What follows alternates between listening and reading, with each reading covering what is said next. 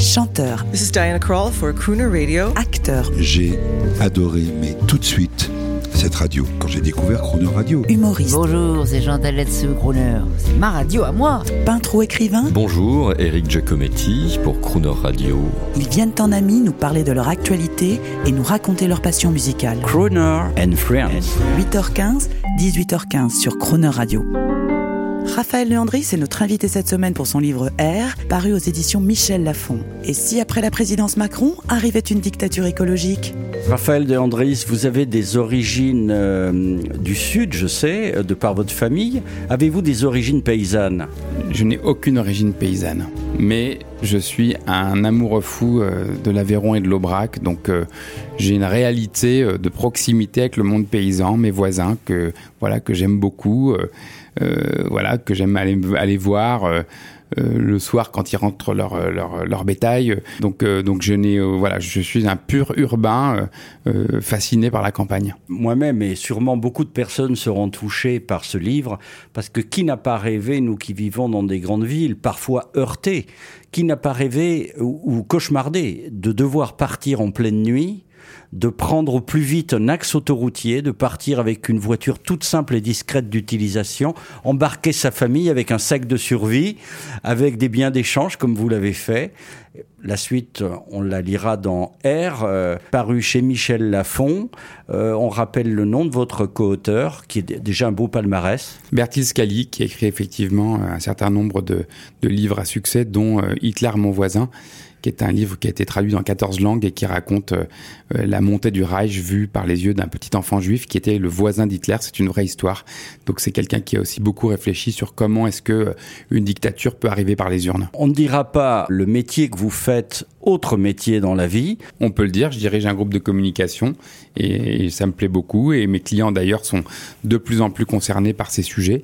Donc, euh, non, non, je, pense au contraire que c'est en étant euh, dans le système qu'on peut, euh, si on est voilà, si on est vigoureux, le faire bouger parce que parce que les gens ils n'ont pas envie de se priver uniquement. Ils ont, moi je crois qu'une économie verte, la transformation écologique sera à mon avis au moins aussi puissante que la transformation digitale.